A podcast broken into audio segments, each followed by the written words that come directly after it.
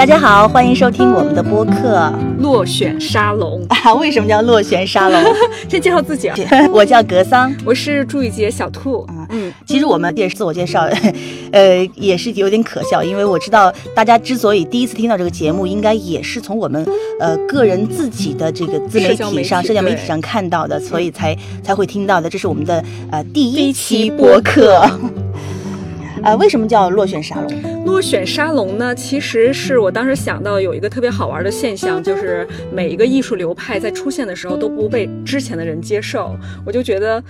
有点像咱俩现在在做的事儿啊，从传统 媒体、传统媒体出来，然后现在在做这种自媒体啊，做一点自己的内容。而且这个当时就是，比如说印象派他们不被学院派接受的时候呢，那个所有的展览是都在沙龙展览里面做，那他们就不得不自己做了一个沙龙，然后这些落选的艺术家们就在一起，非常平等的去交流。我觉得有点像今天吧，就越来越扁平化。然后我也希望说有更多的人参与到我们的内容里来，然后每个人都非常的平等。都可以去表达自己的观点。对对对，你说这个让我想到了前两天看到那个，呃，高晓松和李佳琦他们在一个直播间里面抹口红。对。然后昨天还看到那个许知远和薇娅。对。我觉得他们那个碰撞真的是很妙很妙的，就是你永远想不到这两个人互相有交集，而且这两个人之前他们确实也不是不知道对方这样一种存在的，但是在各自的领域里面都是风生水起，这种碰撞是呃非常有趣的。我觉得也是跟我们今天这个落选沙龙的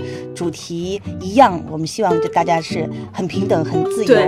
啊啊呃，可以畅所欲言，可以聊一些没错，呃，我们关心的和嗯朋友们关心的话题。嗯，不管你是不是被主流价值观接受，不管你是不是被其他人所认可，我觉得没有关系，每个人都应该有发言的权利吧。是的，呃，就好像我们现在在这里就是高谈阔论，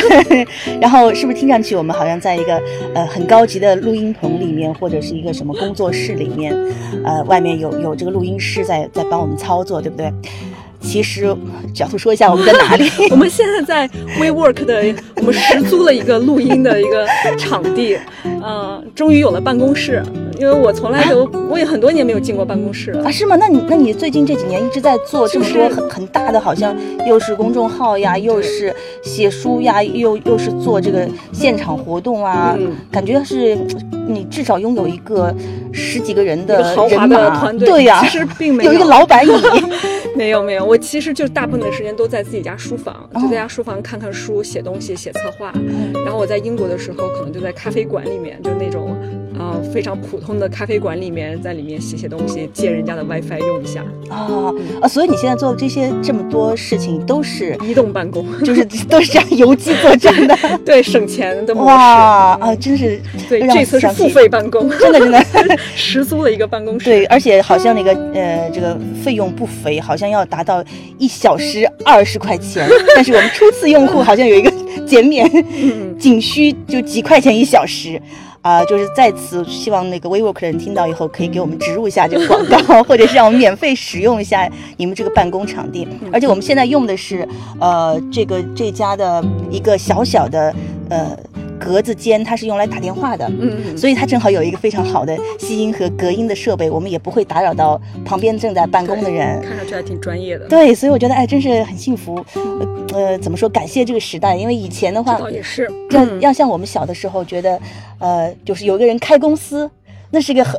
那是个很大的事情，就是他肯定要有司机，然后要要雇秘书。什么打字员，然后呃，至少要要有那个十几个人、二十几个人，那才会是一个公司，你才能做一份事业。但是在今天的话，我们就可以拿一个小小的麦克风，然后就到这种移动办公，就可以录一个节目，然后就可以成就一份事业。我觉得，嗯，这是呃这个时代给我们的一个福利，是运气。嗯嗯，那我们今天要讲的是什么呀？啊，我跟格桑呢，想第一期想聊一点大家比较关心的话题吧，还是跟爱情有关，因为每个人都需要爱情。对，然后特别是这段时间，好像都在讨论 PUA 的事情。对，嗯，是的，是的，我们我们其实，在就是第一时间知道这个新闻的时候，我们也是互相交换，很震惊。然后就是由于我们各自都很忙碌，加上又也很懒惰，然后也没有操作过 这个东西，所以就呃，也就是呃聊了很多，但是没有呃录下来，没有就是及时的跟大家。家分享我们当时的那个心情。但是现在也很好，我觉得我们现在嗯，就是沉淀下来，然后又接受了更多的信息之后，也也去伪存真了，然后我们有一些自己的心得。对，我觉得不知道大家了解到到底什么是 PUA 嘛？就 PUA 它的意思是 Pick Up Artist。哦，虽然他说是什么艺术加艺术，但是它跟艺术其实一点关系都没有，它就是一种搭讪的一种技巧。哦，我真的不知道，它它还是一个一个英文单词。对对对，我以为是这个。呃，我我一看他们说是泡学泡学，我以为是讲泡妞的泡。明白，其实是美国人发明的啊，它本身就是有这么一个美国人发明的这么一个短语，但是它其实早就已经出现了，像上个世纪七十年代就已经在西方有很多这样的组织，然后再教那些男性吧，主要是男性一些搭讪技巧，怎么样搞定女人。那其实也很需要哎，因为我们生活中确实有有很多男性，包括女孩也是，就是。嗯，不懂得怎么跟异性搭讪，去搭讪。但是我觉得他组织他已经完全他跑向了另外一个方向嘛，他就跑偏了。就是本身他可能也是想帮到一些人，那些在现实生活中找不到伴侣的人。但他后来就变成了一种工具策略，然后变成一种权利，就是用这个方式去控制别人。嗯，所以我觉得他就变得越来越跟爱情没有关系，越来越变成一个两性之间的一个权力之争。嗯嗯。对，因为我看到这些案例的时候，我也是很震惊。因为之前我还看到，就是有有几个就是刑事案件，呃，像日本有一个就是。九州的，呃，哎，就家族，他就就就有一个其貌不扬、年纪很大的女性，她是通过跟一个男人谈恋爱，然后就把他们整个家族都给控制了，然后逼迫这家族成员内部自相残杀、互相监禁，然后折磨，然后一个一个弄死，然后呢，他不动手，都是让这些这些就是呃子女之间或者是父母之间。呃，自相残杀，然后把这个钱财都进贡给他，所以后来我看了他们的这个犯罪的纪实，我觉得和这些就是这这些男性伤害女孩子的呃精神上的手法真的是一模一样的。嗯，那他首先在精神上面控制你，没错。嗯，你说的这个案例就是属于已经非常极端的。对，嗯，我之前就是在伦敦遇到一个女朋友啊，这个女性朋友，她就是真的遇到了一个。这个参加过这种组织的，当然这个组织在伦敦叫另外一个名字，叫 Seduce Society。那个词的意思就是有点诱惑组织、勾引组织的意思。嗯，他是怎么发现的呢？其实两个人关系特别的好。那个男生平时是个英国男性吧，也长得也很帅，也对他非常的照顾。很帅的人还需要去学这种东西吗？所以也很奇怪，就是每个人的目的真的是不一样，也可能是最初的目的，也可能是好奇或者什么，结果。他后来他是怎么发现的？他发现这个男生自己在家的时候呢，用自己的社交媒体不断的去勾搭各种女性。他看到以后当然就很生气嘛，然后就开始质问他。然后这个男生的反应也让他意想不到，这个男生就恨不得要跪地的，就是痛哭流涕，说他自己很痛苦，因为他以前参加过这个组织，所以他就有点上瘾，就他撩妹有点上瘾，他无法自拔的要去跟那些人产生这样的一个联系。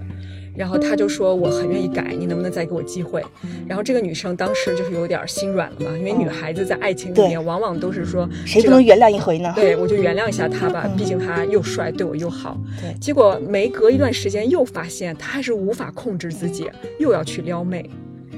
后来他觉得没有办法，像上瘾了，对，像毒品一样，就是说明又这个你一旦就是进入了这个组织，你学习的这些技巧，有的时候呢。你本来是想要去控制别人，其实你也被这个组织吞噬掉了。对，是的，你就是像染上了毒品一样，也很痛苦。是的，是的。呃，我看到一种说法就是，呃，说这种组织啊，它骗的就不光是女孩子，它骗的大部分其实还是男孩子，就渴望变成一个呃撩妹高手的。呃，内向的男孩子，对，风流倜傥，然后对，因为我看他们就是，呃，我我看的就是我们，呃，风行在，呃，就是我们中国的这些公众号呀，付费的这个教你，呃，这个这个撩妹的东西教材，呃，真的课程，我们我们看起来，我们女生看起来就就很可笑，就是他教男孩子怎么样的社交媒体上就是打造自己的展示面，嗯，然后就说，呃，首先你要选一张。你的就是很很酷的头像，他就指导指导说你要怎么选头像，你你不能选你那种工作照，嗯也不能选你格子衬衫的很木讷的照片，呃，那也不能选你你就是什么爱好的什么篮球啊，什么宠物啊什么，然后你要选一张什么什么的发型，然后就那个呃拿出来的这个样片就是一个就是非常杀马特的，非常非常那个洗剪吹的那种造型，就所以就是呃这种导师其实他自己就是等于说段位也不高高的是他们自己我估计都不一定能真的能真的找到那个 找到女孩子嗯，然后但是他用自己的想象就是去去去包装课程，但这样也能骗到不少人。那很多男生他们真的是会去买课，会相信我要是花钱学的这些东西的话，就可以增加我的魅力。嗯所以首先上当的是这部分男生，嗯然后嗯这部分男生，我觉得他们不一定能骗到女孩子，但是就真正的骗到女孩子的人，他们不一定是这种课程的付费用户，他们可能就是天生就。就就就就就就有一些洞察人心的本领，或者是就后天学会了一些，呃，精神控制的方法。其实我有时候在想，到底什么样的人他才需要去 PUA 这样的组织嗯。去学这些东西？你看我们身边每个朋友都看上去是如此的正常，但是，呃，上联呃前两天有那个，就是大家说在微信号里面 搜索 含批率，就就每个人就发惊震惊的发现，就是朋友圈里都有一些，真的在去上这个课的人，呃，对，就是你搜到像当时查那咪蒙一样，嗯。搜着公众号，发现你的有多少个好友关注啊。嗯。然后就就每个人都会有一些，就是按照比例都都超出自己的想象，因为之前的话我们都不知道这个公众号的存在嘛，但是打开以后发现，哇，真的有有很多人在在看这个，如果有一天你发现了嗯。跟你谈恋爱的那个男生他是 PUA 的套路在套路你的话，你能接受他吗？那肯定不能接受啊。嗯，对，因为他们这个课程，我觉得实在是不行，我都就是产生了帮他们改进课程的冲动，因为有的时候，有的时候也会，你竟然是这个层面，说你们的课程太差了，我应该帮你 高级段位。呃，开玩笑了，但是、嗯呃，应该说，就是如果到我们身边有这样的男性的话，他们应该也是隐藏的比较好的，不嗯会被我们发现，除非是，呃，除非是我们在跟他交往。过程当中，嗯自己受到伤害的时候才会发现。但是，嗯但是我我想，以我们应该不会走到那一步。嗯应该他在第一步试图试探的时候，应该就能发现这个人嗯是要 PUA 我了。我自己也想过，说我大概也不能接受，就是嗯真的是参与过这个组织的人，因为我想他既然参与这个组织，说明他内心深处就没有那么尊重女性，嗯，他就想说我我是如何搞定女性。对，那么也就是说，他在对爱情的这个认知上面，他没有把它当成一种很纯粹的一个情感关系，或者是他觉得爱情应该两情相悦，他认为是通过一种手段可以达到这个目的的。那我觉得这个是很可怕的，就他骨子里面如果就没有尊重你，没有尊重爱情这件事情，那嗯我觉得就很难再去改变他。是的，我觉得他们在做这件事情的时候，就就是这现在跟他谈恋爱的这女孩子已经不是他爱情的呃对象，而是一个猎物，嗯一个目标，然后他在试验自己是不是能成功。嗯嗯，比如说就是他们不是有有一些就是要嗯、先是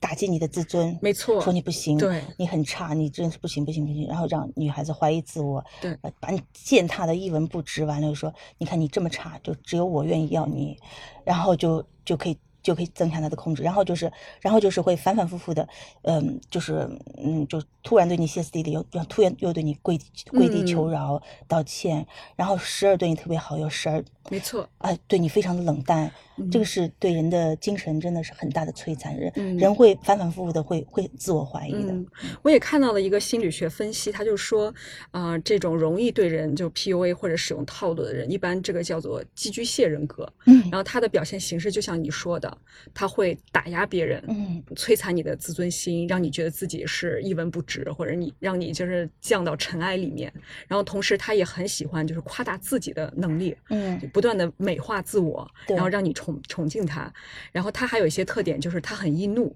当一旦你否定了他，你没有顺从他的意意愿的话，他很容易愤怒，嗯，他会表现出就是跟平时这种斯文啊这样的外表不一样的一面，所以我觉得这是比较简单的，就是大家如果担心说另外一半有没有对你使用这样的一些方法，你可以去至少可以去感受一下，他是不是一个很喜欢打压你的人。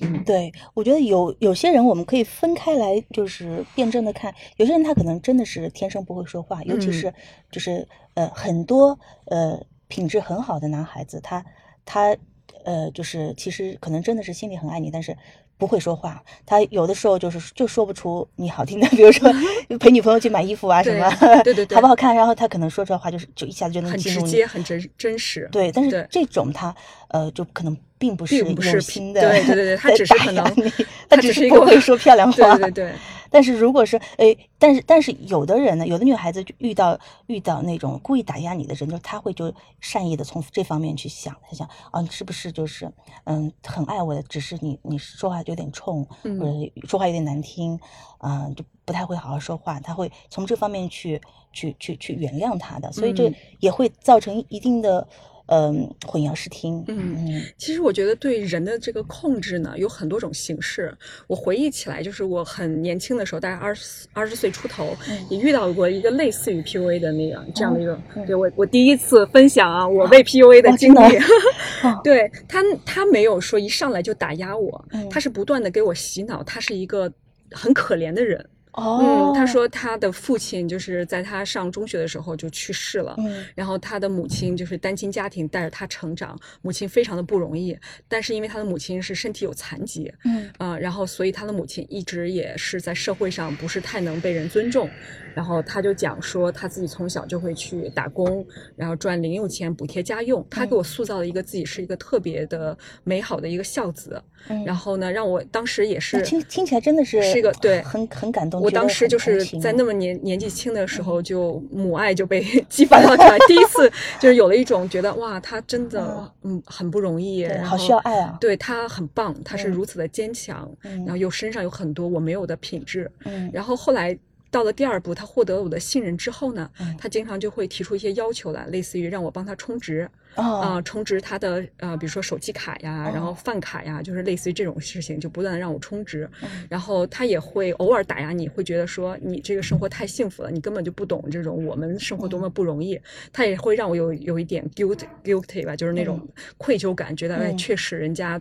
那么优秀，然后我这样的人怎么这么糟糕，就是嗯一直都是靠父母养大，也没有为社会什么制造什么价值。嗯然后后来我发现不对劲，是因为她也是跟那个我说的伦敦那个女孩一样，嗯她也是再去勾搭其他的女生，哦是被我发现了，她还跟其他的女生有非常这种亲亲近的关系。嗯然后我突然一下子就觉得自己可能是有点那种嗯上当受骗的感觉，然后我很快就拒绝再跟她来往了。哦嗯，那时候你可能就是更多的是是觉得他这个人是很花心，还没有意识到没有，对对对对，不是一种对你的控制的问题，它是靠一种嗯情感控制。对嗯对对，我觉得这是真的是，尤其是这一套是对一些那个善良的女孩子真的很适用啊。嗯，嗯，一一个一个本身很不错的男生，然后给你敞开心扉说他的这苦难的身世，那有有谁不会被打动啊？其实有时候我觉得女生真的是在爱情里面是非常感性的是一一类人，而且因为我们女性就是从小又被。呃，这种接受的教育对我们嗯接受教育也是不自信的教育，对，对是，我们也是被打压的，对对要做乖乖女，对然后我们要表达自我，不要太自负，对，就一系列吧。而且就是呃，就就像像我们这一代就是八零后的人成长的过程当中，父母亲啊，还老师他们的教育都是以那个就是严格要求为主。比如你好不容易考到八十分，他们没有人会表扬，然后肯定会说指出应该要更好对，要要更好。你所有的东西的时候，都会都会说你做的还不够好，就就生怕你骄傲，呃，但是从来不怕你那个会会会自信心没错小的时候好像没有没有听说过要鼓励要自信，只是就是多次的被批评说要那个，千万不要翘尾巴，哎，对对对，还能更 好。对对我从小也是接受这样的教育，所以我觉得自己其实是一直不是一个特别自信的人。是嗯，如果这种不自信的状态，你到了爱情里面，你其实是很容易被对方，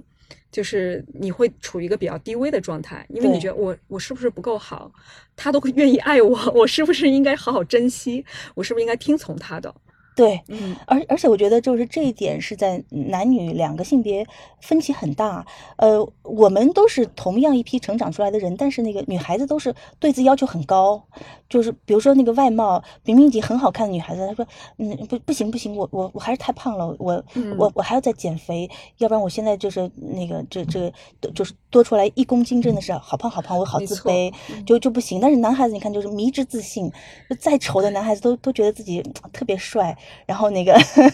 随便一个什么照片啊，或者是我记得有个知乎上面就是有一个话题是说，就是你见过的就是帅的男孩子是怎么样的，然后全底下全都是争先恐后贴自己照片的男 男生，然后照片都都惨不忍睹，但是大家都很自信。对，但如果你发一个这样照片，呃，发一个这样的话题，让女孩子来参与的话，没有人会说，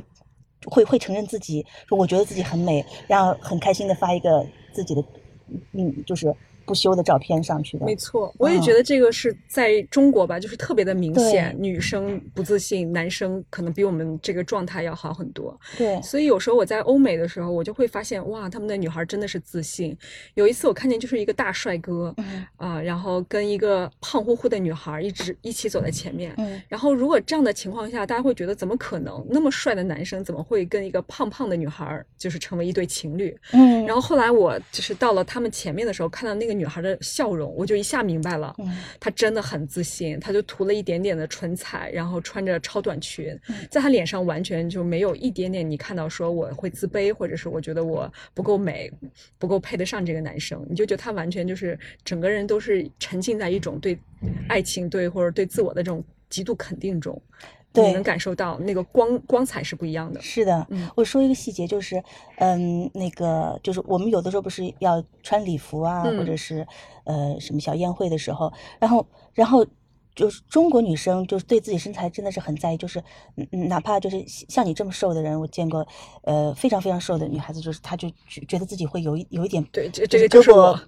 这就是我本人，我就觉得自己因为到处因为不完美。女女孩儿好像就是多少都会有一些这个拜拜肉嘛，就是然后的话就就拒绝穿那个就是露出露手臂的呃露手臂的这个礼服，嗯然后就是就就觉得露出来会不好看，就是想办法都是想就把把那个该遮的地方遮住包住，但是你看那个呃就是在美国呀，还有呃你在英国经常也看到他们穿的礼服就就很自信，就是就是胳膊很粗啊，没错然后是有副乳啊，但是对但是但是觉得这件裙子很好看，他就是要这样穿出来。没错如果腿很粗的话想这些，对，也是觉得这个短裙很好看，也要穿出来，嗯而且穿着很开心。穿的时候不会想，哎呀，我这里会不会就有有肉露出来被人看到了？而且我发现，就是你越是自信，你越去不在乎的去，就是裸露这些你不完美的地方，其实没有人把没有人注意到焦点放在你的缺点上，对他们看的是一个整体，他就眼眼前是一个漂亮自信的女孩儿。对你越是去遮遮掩掩，去包裹你认为的缺点，反嗯倒是那个地方就变成了一个视觉的一个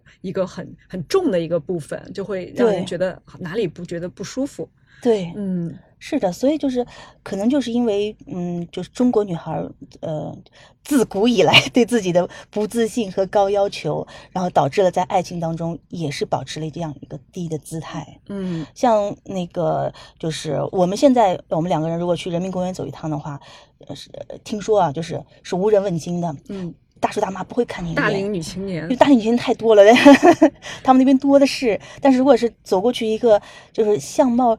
尚可的一个那个身材中等的男孩子的话，就马上就会有人扑上来。嗯，呃，但是你看到他们拿的那些就是。呃，花雨伞上写的那个择偶条件，写写上女孩子的自己的条件，还有男孩子的条件，女孩子条件都非常好啊，都是嗯名校硕士毕业，呃，那个年龄可能也不是很大，然后在非常好的公司拿很高的薪水，然后就是十八般武艺都都都是十级十级，而且还那个相貌也非常好。但是就就这样的人，他们他们会在替自己子女、替自己的女儿择偶的时候，会自觉的还会降低条件，生怕别人选不中。我觉得这真的是感觉就不是像，就是回到远古，像好像在选那那个两两头羊，或者是呃是是像像在喂牲口 然后去匹配。是的，这个也是我想接下来和你探讨的话题，嗯就是爱情这个事情。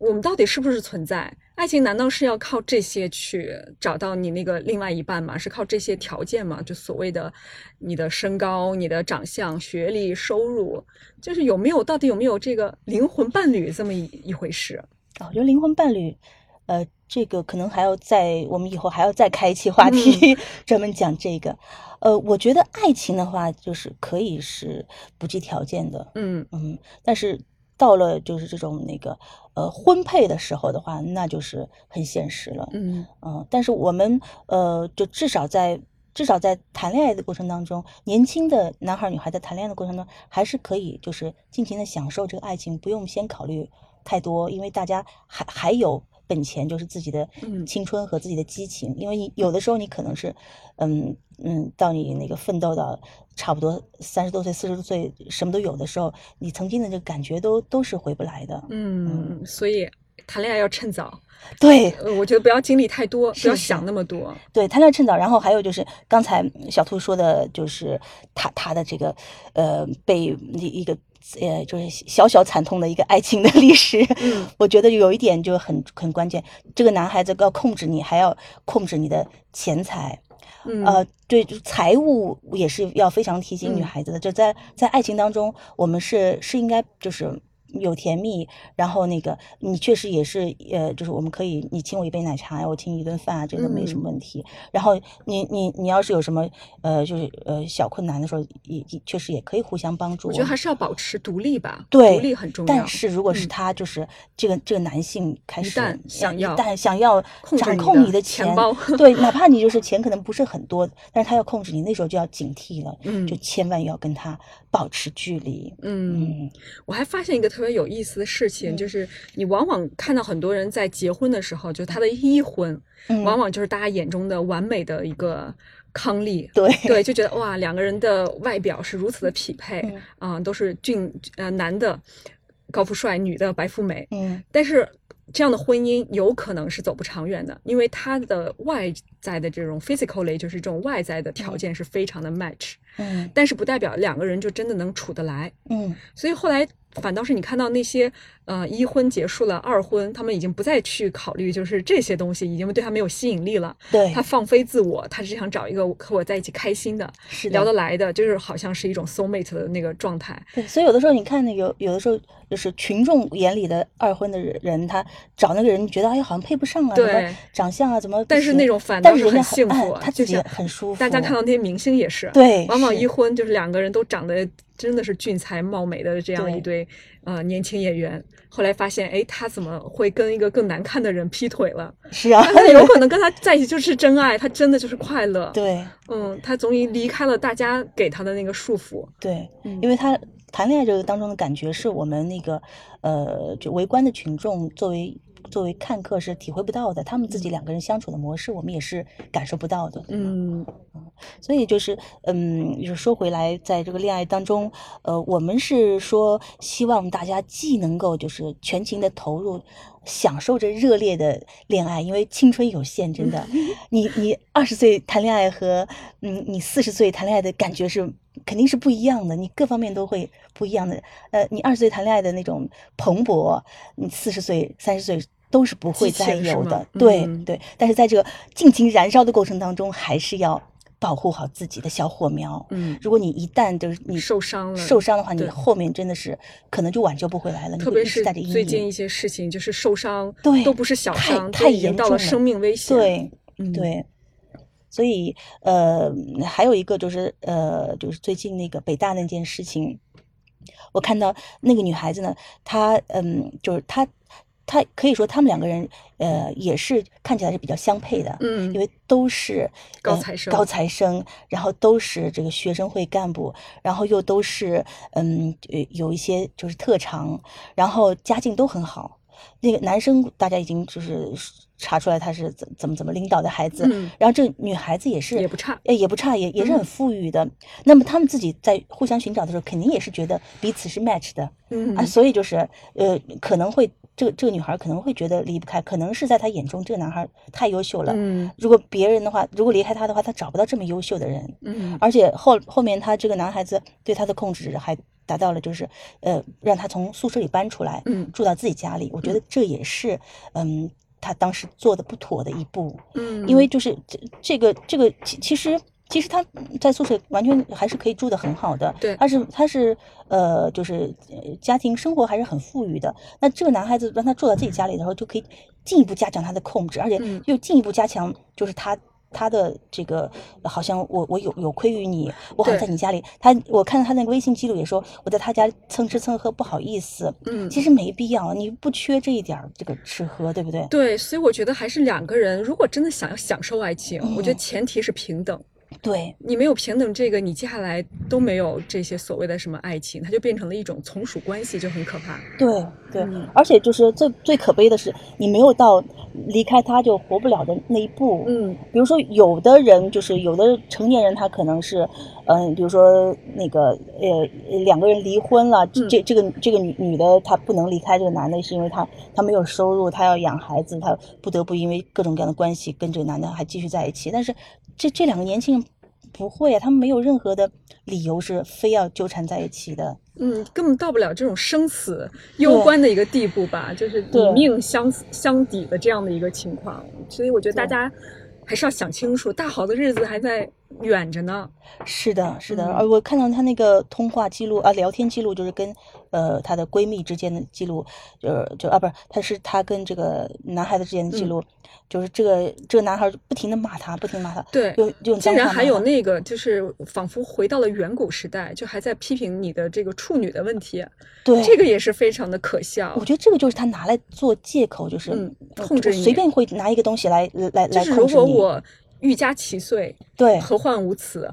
我可以拿出一切的东西来诋毁你，就是让你失去尊严。是嗯。是，所以嗯，就是我们在爱情当中还是要呃保持警惕吧。就是嗯如果是你不慎的碰到了这样的男孩子的话，有控制你的迹象的时候，就要及时的抽身，没错，因为爱你的人他永远不会